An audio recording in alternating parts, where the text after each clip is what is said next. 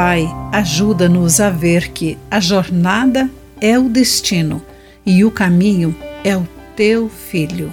Olá, querido amigo do Pão Diário, muito bem-vindo à nossa mensagem de esperança do dia. Hoje vou ler o texto de Mike Whitmer com o título Permaneça no caminho.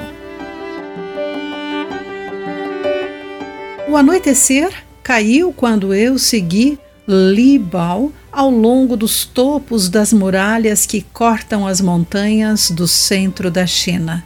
Eu nunca tinha estado ali antes e não conseguia ver mais do que um passo à frente o quão íngreme era o solo à nossa esquerda. Engoli em seco e fiquei perto de Libal. Não sabia para onde estávamos indo, nem quanto tempo levaria, mas confiava no meu amigo. Eu estava na mesma posição que Tomé, o discípulo que parecia precisar de tranquilidade sempre.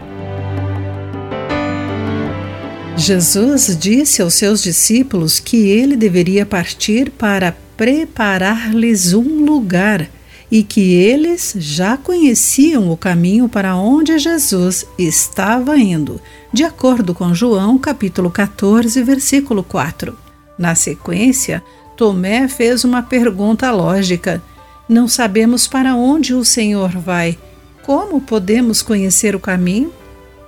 Jesus não sanou a dúvida de Tomé, explicando-lhe para onde os levava. Simplesmente lhe assegurou de que era o caminho para o céu. E isso foi o suficiente.